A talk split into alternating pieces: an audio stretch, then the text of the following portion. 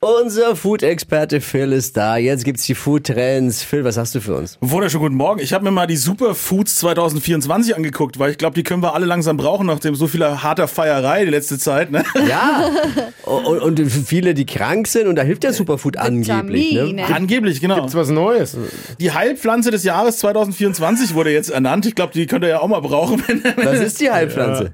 Der schwarze Holunder. Das ist ein Okay. bisschen Kenn ich mal- unspektakulär, kenn ne? ich Wächst mal überall. Ist So ein Strauch, der. äh, Ich hatte auch früher einen im Garten bei meinen Eltern, ist mir Wirklich? aufgefallen. Ja, ja, schwarzer Holunder gibt's eigentlich. Was echt mache ich wirklich dann an der- damit? Kannst du einen geilen Sirup draus machen. Das sind Beeren, ne? sind Schwarze so- Holunder sind ja. Mhm. die Beeren, weiße Holunder sind die Blüten. ist jetzt quasi das deutsche Superfood für 2024 wurde ausgerufen. Das ist gut. Ja, international habe ich nachgeguckt. Äh, Cassava und Yucca kriegt man bei uns eher in Pommesform, ne? Beim äh, Südamerikaner im Also, Restaurant. Palmenform. Noch nie gehört, was Hab ich, das noch, ist. hab ich noch nie gegessen. Das ist so eine Wurzel, kann man, so, kann man auch echt geil Pommes draus machen, tatsächlich Yucca Fries. Glaub, da Ist ein, su- war ein super trendiges Ding die letzten Jahre auch so. will's Den Trend habe ich verpennt. Ich will es haben. Ich kenne es zwar nicht, aber. Geh mal in ein es klingt südamerikanisches lecker. Restaurant, da kriegst du es auf Ich jeden kenn Fall. schon. Ich hab- Habe ich schon mal gegessen. und schmeckt schmeckt? Wie schmeckt's? Ja, es ist halt, man vergleicht es ja immer so mit Pommes, ne? Ja, also ja. mit normalen Pommes. Und da ist dann immer schwierig, ist wie bei Süßkartoffeln auch.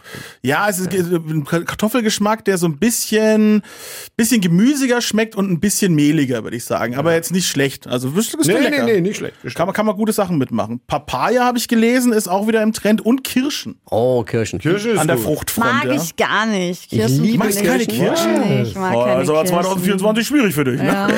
Ich liebe Kirschen, aber ich bin ein bisschen Morgen, leicht nee. allergisch. Oh nein! Ja, leicht. Nee, aber auch also voll mit Vitamin C, richtig schön. Also da, da kann man was machen. Und ich habe irgendwas gesehen, da war so ein Trend, dass man jetzt irgendwie Kirschsaft abends trinken soll, weil es irgendwie die Melatoninwerte steigert. Ah, gefährliches Halbwissen, man weiß es nicht.